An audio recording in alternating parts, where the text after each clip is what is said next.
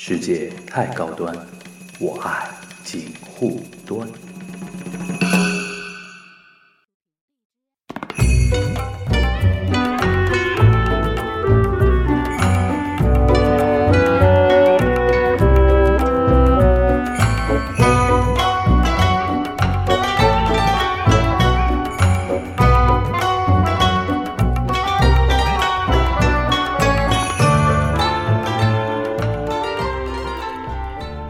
我是樊玉茹，这里是锦湖端会议。今天跟大家聊一下哪吒，呃，然后呢，今天这一期并不是放在每周五的固定更新的节目，而是可以算作一个周中的一个加餐吧。因为，呃，看了哪吒，呃，其实，在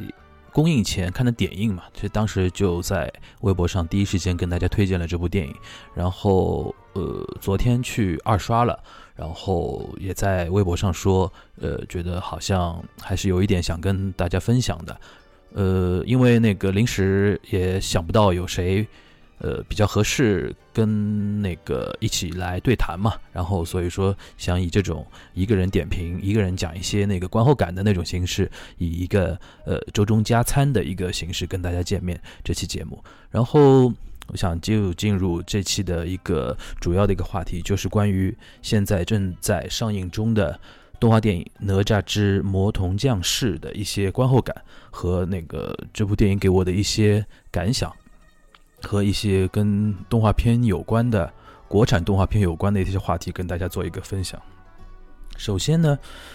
呃，老实说，今年的暑期档非常。可以用惨来形容啊，因为那个有一些呃，之前在七月那个预预定要上映的一些电影，都因为种种的因素，呃，面临撤档啊，然后换档啊之类的事情出了比较多，所以导致整个七月，呃，除了一部在哪吒上映之前，除了邓超的《银河补习班》之外，没几乎没有特别强势的电影，所以导致了在哪吒上映之前，整个暑期档。呃，七月吧，一般的暑期档的话，就七月、八月两个月嘛，整个七月就方非常的惨烈。据我观察到的一些现象，像我知道的一些影院的话，它可能整个七月的呃一个票房，同比去年七月的话要下降百分之三十甚至以上。因为去年七月，不知道大家还有没有印象，有一部非常现象级的电影叫《我不是药神》，然后导致去年七月整个电影票房。呃，电影市场的票房会非常的一个火爆，但今年因为那个八百啊，然后伟大的愿望啊这些电影原定要在七月上映的都不能上了，所以导致整个七月非常的惨烈啊。所以说，那个从一定意义上来讲的话，哪吒的出上映可以说是拯救了一个暑期档，让暑期档稍微有点暑期档的样子。你像那个上上周日、上周六、上周日的话，基本上。有出现那种像过年一样的那种情，呃，就是像春节档一样的那种情况啊，就是呃，因为它的一个口碑完全爆发出来了，所以导致很多人都慕名去去看。然后听说是说，呃，是全年龄向嘛，不光是那个少儿会去看，小朋友会去看，然后有一些成年人，甚至有一些年纪偏大的，因为像哪吒这个 IP 还是比较熟悉嘛，所以说，呃，全年龄向的呃观众。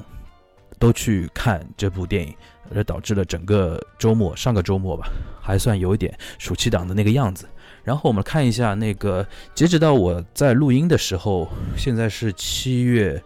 三十号的晚上十点半左右。呃，截止到现在的话，哪吒已经是超过了十亿的，正式超过十亿票房，呃，来到了十一亿左右。然后呢，现在呢，根据猫眼专业版，因为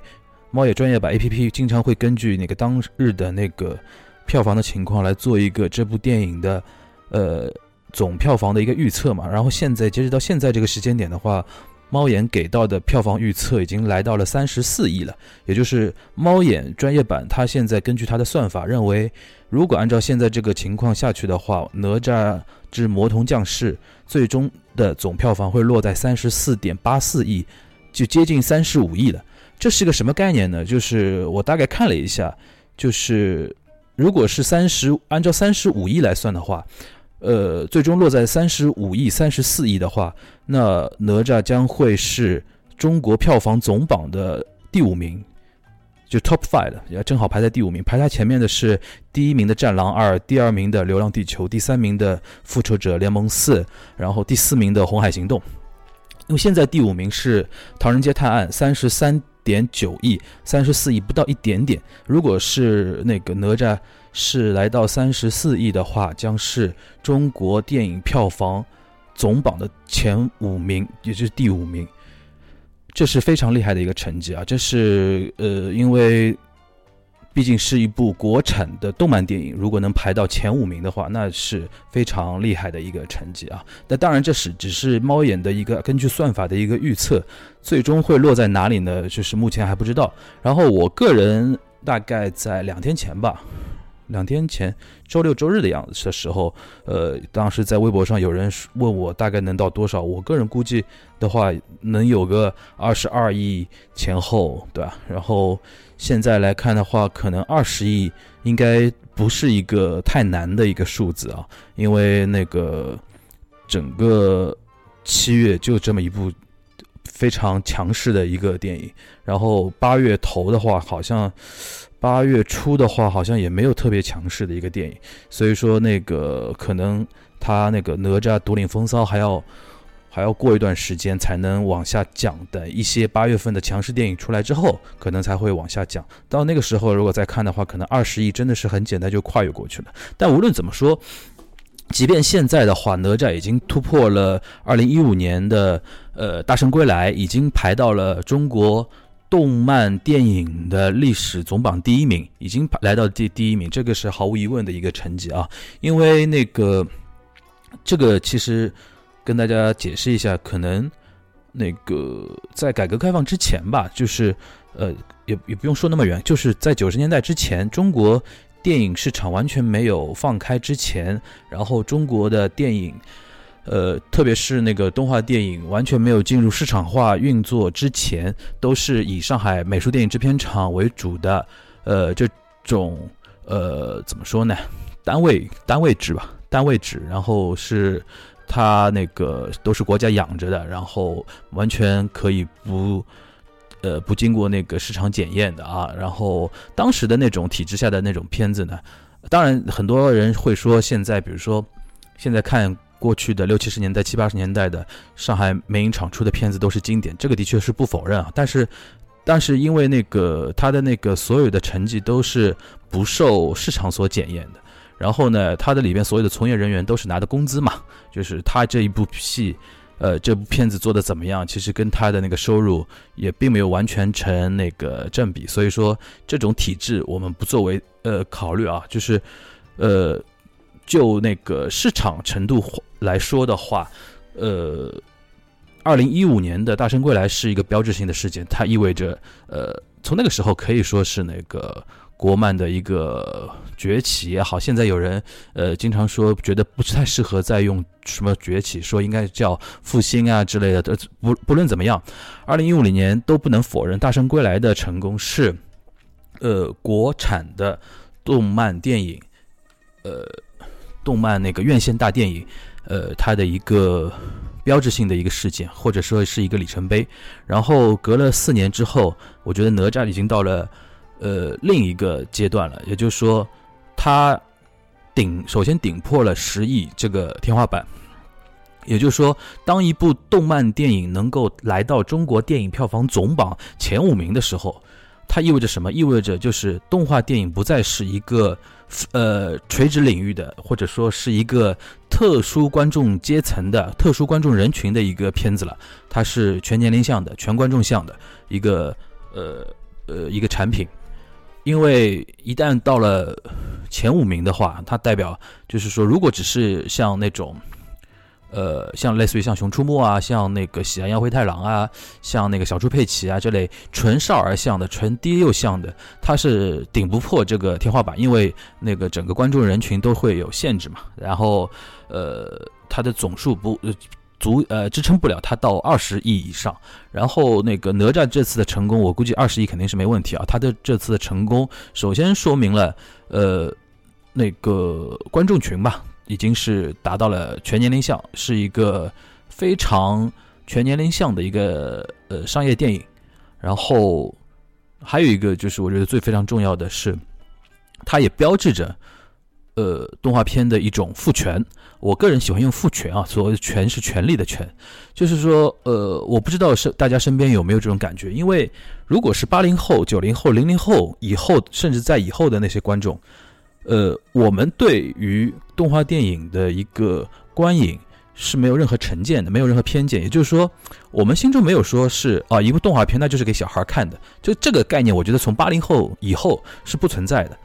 但是呢，像七零后甚至六零后、五零后往前推的话，他们这批人还是有相当强的那种对于动画片的一个呃认知上的一个限制，他们会觉得说这这是给小孩看的。哪吒这次的成功呢，其实呢，呃，对于市场的一个冲击和对于一个评论界的一个冲击，它在于说，首先，它告诉这个评论界，告诉电影圈，动画片。是全年龄向的，可以做到全年龄向。然后呢，虽然这个概念啊，就是动画片可以做到全年龄向这个概念，在八零后以后的人心目中是不成问题的。但是呢，要大家意识到一个一个事情，就是在媒体圈或者说在监管层，就是说在电影界，他的一些真正掌控实际权力的人，有一些呃，有一些可以。怎么说呢？说的比较通俗一点，生杀予夺的这些权利的一些人，他们都年龄是偏大的，是七零后甚至以前的，他们对于动画片的一个重视程度是是不一样的。他们只有通过了像哪吒这次的一个非常强烈的一个成功，非常强烈的一个话题，非常强烈的一个热度，才会正视动画片市场。然后呢？这个在导致所有一些资源会在不断的在倾注到动画片这个领域里面，包括钱，包括舆论关注，包括很多一些政策之类的。你像我现最近就看到，因为因为哪吒的成功，所以导致很多那些呃各方方面面吧都在那个。呃，都在所谓的叫蹭热度。然后我今天看到一个帖子，是说，呃，哪吒的一个制作团队，好像叫红鲤动画吧，是他们下面的一个制作团队。他的那个公司的总部呢是设在上海南翔。就是上海偏郊区的一个呃一个产业园区吧，它今天这个产业园区也是在非常大力的在呃宣传这个点，就是说啊哪吒是我们这个呃园区内的一家公司有参与呃制作的，所以说怎么怎么样，就是说对于这些园区的一些管理层也好，或者或者对于那个地方政府的一些管理层也好，没有这种那么话题性的、那么现象级的影片的话，他根本不会。觉得说，呃，我的产业园区里边这家公司他在做的一件事情是非常有意义的，或者说我以后要非常关注这一块儿，因为它这些都是它的所谓的，比如说利益来源也好，政呃政绩来源也好，都是在这边。就是说这边可能讲的比较扯得相对远的一点，就是说哪吒的成功呢，对于。电影本身对于动画片本身当然是一个非常大的一个成功，但是对于文化产业或者对于整个社会的呃的一些文化观念来讲的话，其实也是有一点非常正向的一个作用了啊，这是非常从呃怎么说呢？从宏观的角度来讲的一些话题。然后我说一下我看哪吒的一个呃观感和他的一个经历啊。呃，我是在正式公映之前的点映开始看的，然后看了大概一个开头，大概十的十几二十分钟的时候，我大概心里就很有数了。我说这个片子肯定会爆，肯定爆。当时当时我的一个预估可能是超十亿是没问题的，因为我觉得说是比明显是要比那个《大圣归来》是要高出一个又要高出一个层级了。但《大圣归来》已经是一个非常好的一个片子，我到现在依稀非常那个。非常还能够那个记得的是，二零一五年的那一次，所谓的叫自来水嘛，因为我自己也是所谓的自来水中的一员，眼睁睁看着一开始没有任何人看好的一部《大圣归来》这么一部动画电影，从三亿、四亿、五亿、六亿、七亿、八亿、九亿，就一直这样炒上去，然后成为一个至少在那个电影圈或者说那个文化圈是一个现象级的一个一个片子。当时的那种振奋感和那种对于未来的一种憧憬啊，然后看了哪吒的当当下呢，我就觉得说这四年时间的确没有白等，就我们终于等来了一部继承了那个大圣归来的优秀，但同时呢又比大圣归来又上了一个台阶的这么一部作品。然后具体讲一下，我刚当时觉得说，有几个方面是比大圣是明显是要好的。首先，那个动画作画这一块儿，我个人因为我不是那个这一块的一个专业的人士，但从从那个作画观感上来讲的话，的确是比大圣要更要豪华绚丽。然后，因为它这次是一个 IMAX 嘛，然后各种作画的细节啊什么的感觉上质感都比它好很多。呃，然后我看那个一些报道上说的话，其实。呃，它中间也是经历过一些，比如说，呃，制作外包公司的更换，因为的确，呃，团队对于那个质量要求很高，同时呢，经费其实并没有说那么多，所以导致有一些呃东西都做不到，或者要被砍掉，或者说呃只能不停的不停的发包出去，不停的做。但是即便如此呢，出来的成片的质感还是我觉得说还相当不错的，已经到达了一个国产动漫现在所能到达的一个。呃，新的一个高度啊，可以说是一个巅峰级的。但是呢，着重要说的，其实比《大圣归来》要好的最明显的一些点，其实并不是那个质感上的，而是它的一个作为一个电影本身的一个点，也就是它的讲故事的一个能力。讲故事的一个能力是完全，呃，比《大圣归来》要好很多。《大圣归来》完全就有一种，呃，现在我们回过头来说的话，它是有点鼠头，呃，虎头蛇尾。就是，尤其越到后面，它的那个结束的一些点啊什么的，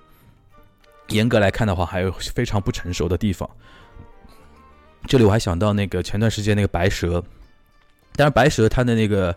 面相不太一样啊，面相不太一样的观众群不太一样，呃，但是也是有这个问题，就是画面都不错，然后一开始气势非常足，但是越到后面或者是结尾啊或者怎么样啊，都是会有多多少少的问题，然后有一些点会显得特别突兀，然后作为电影作为一个影视剧。呃，作为电影吧，一个经典的一些手法，比如说那个呼应啊，前后的一些呼应，然后一些呃细节的再度出现啊之类的，非常呃非常电影化的一些手法这一块呢，就感觉稍微弱一点。可以看得出来，就是呃这么说吧，就是创作团队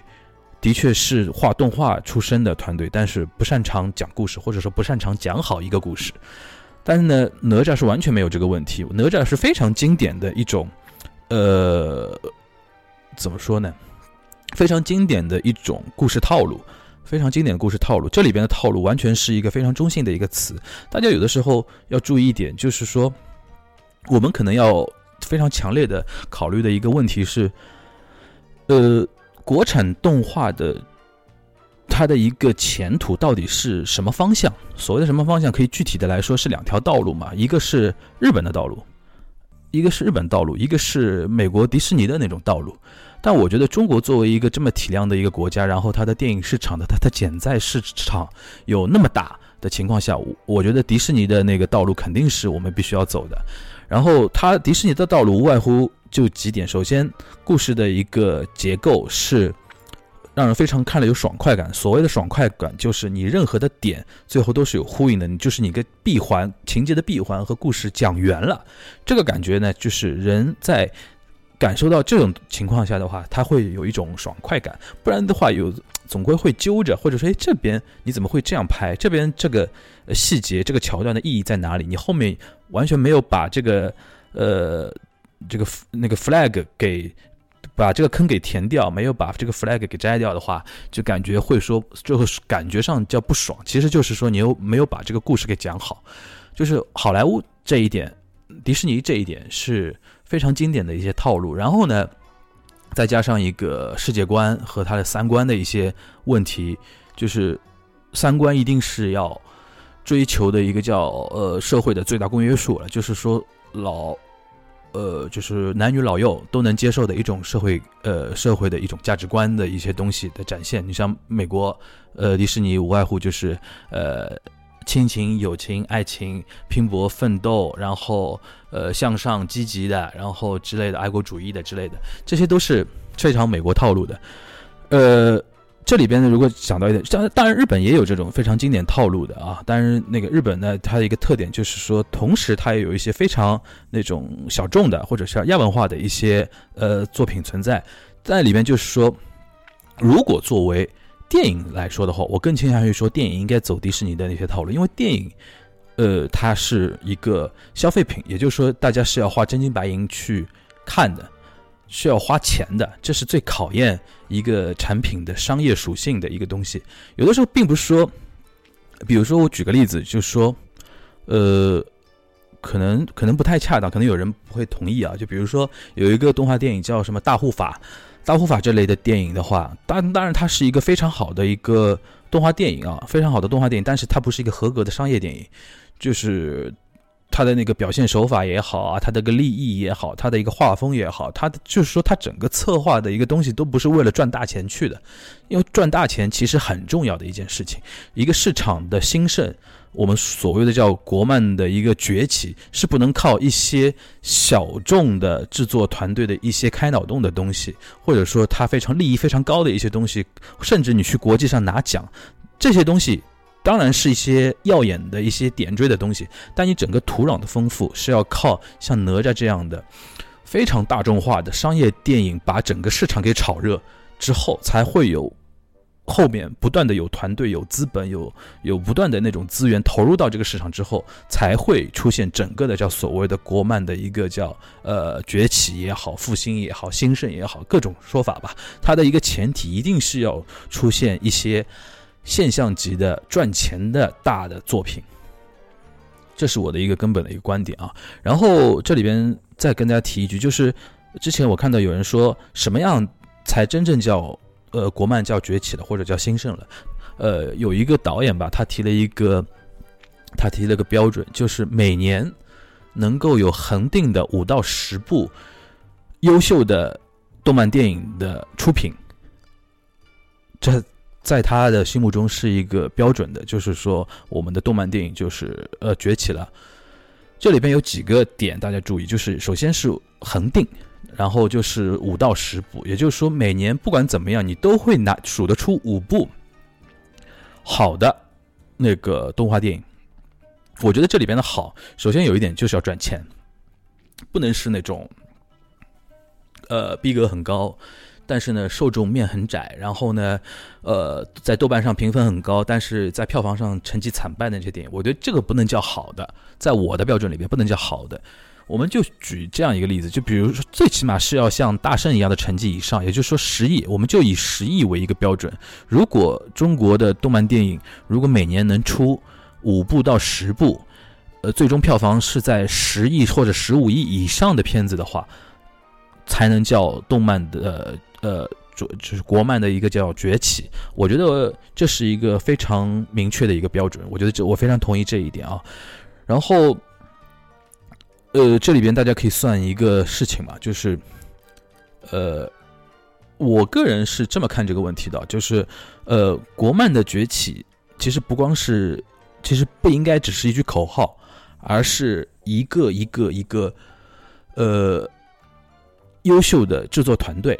甚至于优秀的制作人，或者说那个核心人物，他们由他们所组成的，当这些人出现一批一片的之后。才能称为所谓的叫国漫的一个复兴。当然，刚才说的是它的一个结果论，就现象是说出每年出五到十部片子，但是它的一个前提，它的一个要件就是说会有很多这种团队。这种团队应该有多少呢？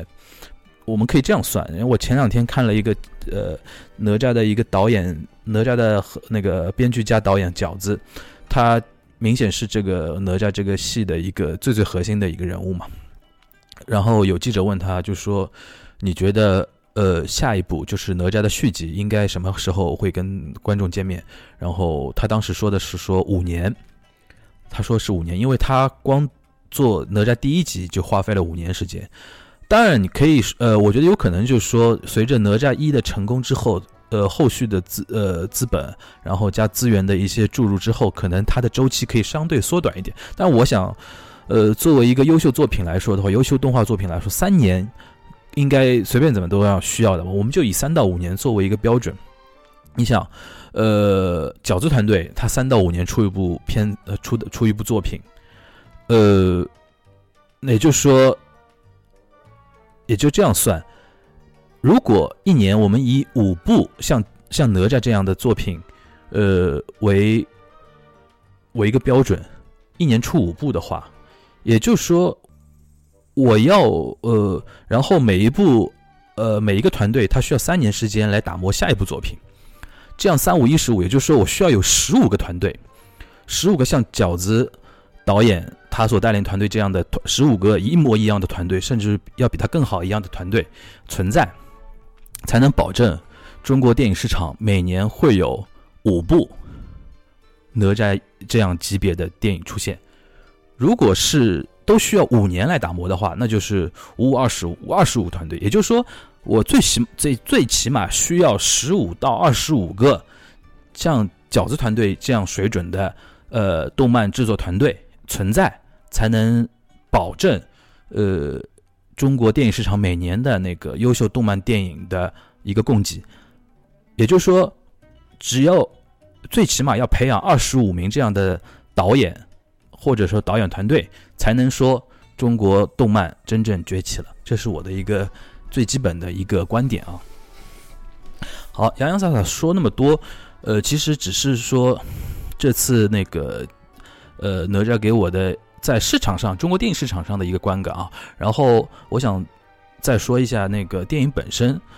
电影本身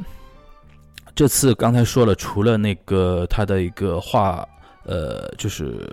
动画本身的水准，然后加上他讲故事的一个能力，然后加上一个三观的问题。刚才三观稍微带到一点，是就最后，呃，我想说一下那个关于，因为我觉得情节我这里不展开，因为还可估计还有很多一些那个，呃，听友吧，可能没听过，呃，没看了那个片子。如果那个为了防止那个所谓的剧透嘛，因为当然你说这个。电影是一个非常经典的电影，也不存在太严重的剧透。但是呢，还是希望大家如果听了我的那个呃一些感想，有兴趣的话，还是能够继续去呃电影院去把这个片子给看了啊，甚至可以多看几遍。希望大家能够继续支持这部电影。然后，我想着重说的是一个他的一个世界观的一个上的一个东西。嗯，这次我在看点映的时候，看到最后，我觉得非常舒服的一点。非常舒服的一点就是，呃，哪吒的世界观或者三观，或者说导演想表现的一些价值观上的一些东西，让我至少我觉得不膈应，我觉得非常舒服。后来我仔细想了一下，这种舒服是在于什么呢？就是，呃，因为我我是说老实话，我心目中讲到哪吒，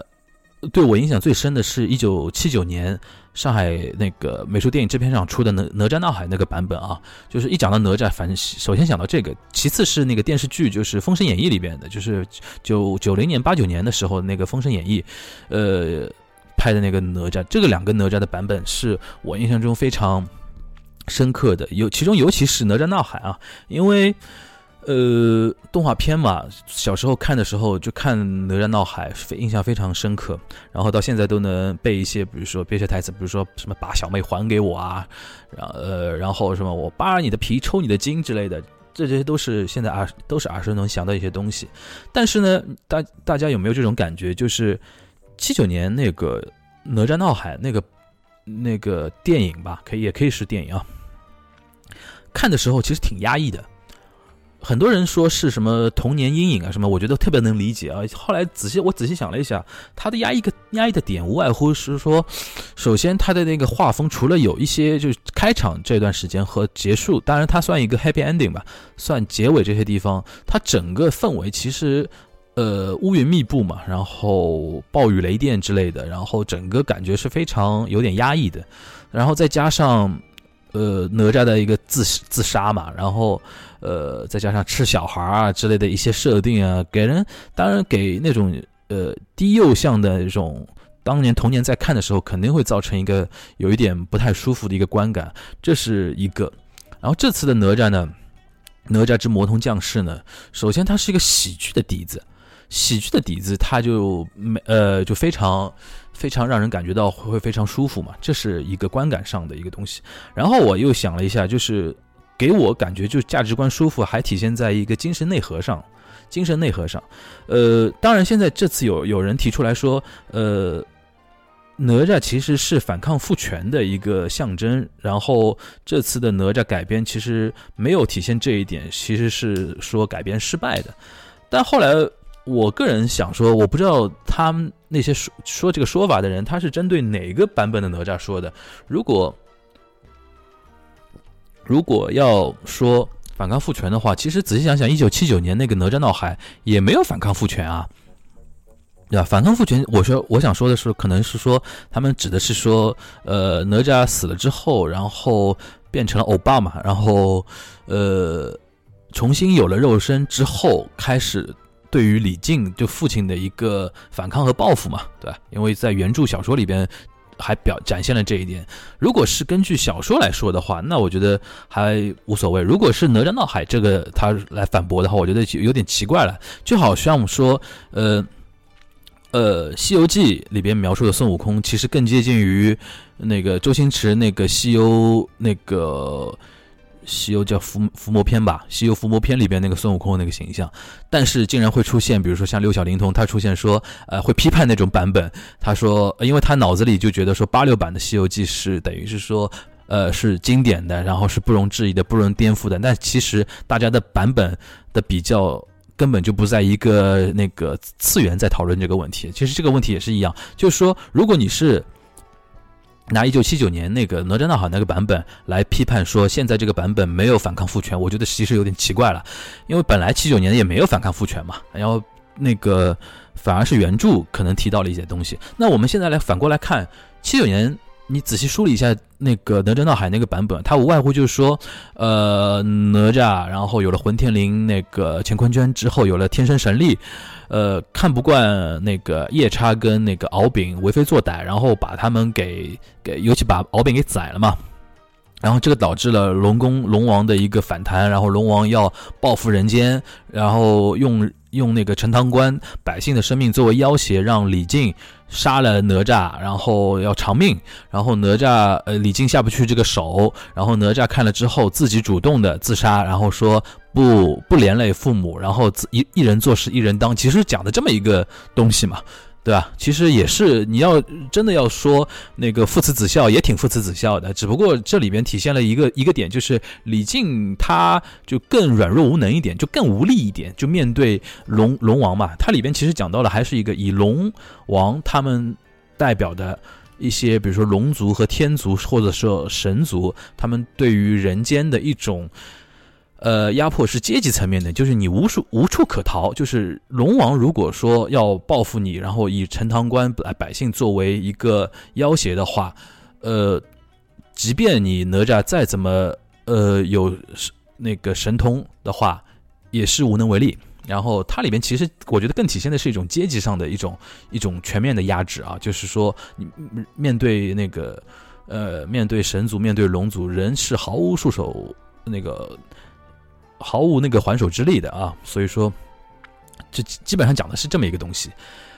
所以说，你可以看当时如果所有人如果看那个七九年那个版本的那个哪吒的话，肯定是会有一种压压压抑感的。首先，那个他的一个故事情节；第二个，他的那种无力感，就是面对不同阶级，面对上阶级对下阶级的那种全面性的压迫，下层阶级完全无回手之力，只能通过自杀。然后来那个，然后来解决这个问题。这看的是肯定是会，呃，有那种不爽的那种东西，或者压抑的那种郁闷的那些感受在。当然，这也是七十年代、八十年代的那当时的那种氛围，我觉得社会氛围才会有这种作品的一个展现出来。但是呢，回过头来看那个哪吒新版哪吒，我觉得饺子他。不愧是八零后的一个导演啊，他因为我完全没有继承这一块的这种价值观的一个东西，因为首先这个东西一旦出来的话，你按照这个路子走的话，它是肯肯定不是一个大众向的一个商业电影了，因为它会造成很多人膈应，很多人感受感受呃感受不爽嘛。当然你可以说它不深啊，它的利益不深，我我觉得可以说它利益不深，但是呢，作为一个商业电影的话，它是一个正解。我觉得毫无疑问是一个正解，你一定要让所有来观影的观众感到舒服，尤其像小孩也舒服，然后在呃陪小孩一起看的家长也感觉到舒服，然后哪怕你说呃更喜欢原来那个哪吒闹海。的那种世界观或者价值观那批人，他看着至少也不会感觉到膈应，最多觉得说最多说你很浅而已。我觉得这是我这这次感感受下来最舒服的一点，就是他一是喜剧的底子，二是他的出出来的价值观非常非常的正向，会非常现代。你比如说父慈子孝啊，他母亲也是一个巾帼英雄啊，但是同时呢非常爱哪吒，然后愿意为哪吒付出很多。然后哪吒呢也也虽然他是一个比如说魔丸出身之类怎么样，最最后还是有一个呃亲子间的一个和解。然后即便你像龙王，他面对敖丙，他也是爱嘛，他也是说为了就像很多那种。呃，含辛茹苦的父亲，然后拔下自己身上最最厚的鳞，也要为你做一个万龙甲。然后他的目的就是说你能出人头地，然后帮我们摆脱那个呃地地位上的一些限制，从你这一代开始之类的。其实还有很多很多这一块的东西，你会看着说并不膈应，而且反而能映射到映射到那个社会生活中的一些东西啊。呃，这一点呢，就是我觉得说是作为一个商业电影非常。正解的一个地方啊，所以说整体他的一个呃电影上的一个观感，我觉得非常舒服啊，非常舒服，故事流畅，价值观舒服，然后整个画面又是中国现在最高峰，我觉得没有理由不成功这样的一部电影。至于说呃这两天有看到一些评论，有的人说他呃比如说呃屎尿屁的梗非常。有有点多之类的，或者说致敬周星驰啊，然后怎么怎么样啊，然后无厘头的那些东西，有的人不喜欢也好啊，或者说呃，反正之类的吧。我觉得瑕不掩瑜啊，瑕不掩瑜。整体这部电影在八分以上是毫无疑问的啊，所以说这是我个人的一个感觉上的一个东西。最后呢，我想还是回到我的最核心的一个观点，就是所谓的。国漫崛起，我觉得还是体现在一个一个具体的人，一个个具体的对于作品较真儿，呃，一个一个具体的对于作品比较较真儿，然后负责、高度认真的一些团队，他们，呃，这些团队当，呃，非常多的涌现出来之后，我觉得国漫才崛起了。这一点，我觉得就像饺子团队之于，呃，哪吒。然后哪吒之于动画电影这一个，你还可以类比的，就是郭帆团队之于《流浪地球》，《流浪地球》之于科幻电影，其实就是一样。就是我们不能以《流浪地球》的成功就说中国科幻元年，说中国科幻呃崛起了，中国科幻怎么样？它其实只是郭帆团队的成功。然后同样的，我们不能因为哪吒的成功就说国漫已经复兴了，国漫已经崛起了。我觉得我们还是要非常冷静的看，它只是。饺子团队的成功，未来我觉得被市场认可的、被资本认可的、被官方舆论认可的，只是说这些团队他们被认可了。只有当类似的团队像雨后春笋一般的涌现之后，我觉得整个行业才会起来。所以说呢，我也想呼吁我们的听友也好，我们的影迷观众朋友也好，我觉得不要轻易的去。随波逐流说什么呃什么崛起之类慢呃那个我们还是要关注个人，然后也要歌颂个人，然后也要鼓励一些真的在这个行业里边认认真真做事情。然后较真儿，那个一个个去抠，然后花很多时间、无数个日日夜夜去抠作品的这些人，为他们鼓掌，为他们呐喊，为他们送上应该有的钱和鲜花，好吧？我觉得最终，最终体现在这个地方，可能还是我想做这期节目加餐的一个点。呃，最后呢，还是希望大家能够在自己呃有。有时间的时候啊，有时间就去那个买张票去影院去支持一下这么一部电影，因为不光是支持这种情怀，呃，也的确作为一个商业电影来说的话，是一个呃非常合格的一个作品。不光合格了，我觉得我觉得可以成为是一个优秀的作品，是可以出海的，是可以去到任何国家去进行那个公映的一个作品，好吧？我觉得今天这期加餐就到这里，欢迎大家收听我们周五的，呃上线的一个节目。未来如果有类似的情况，我我要还会选择这种形式，以那种周中加餐的形式为大家奉上我的一些感受类的，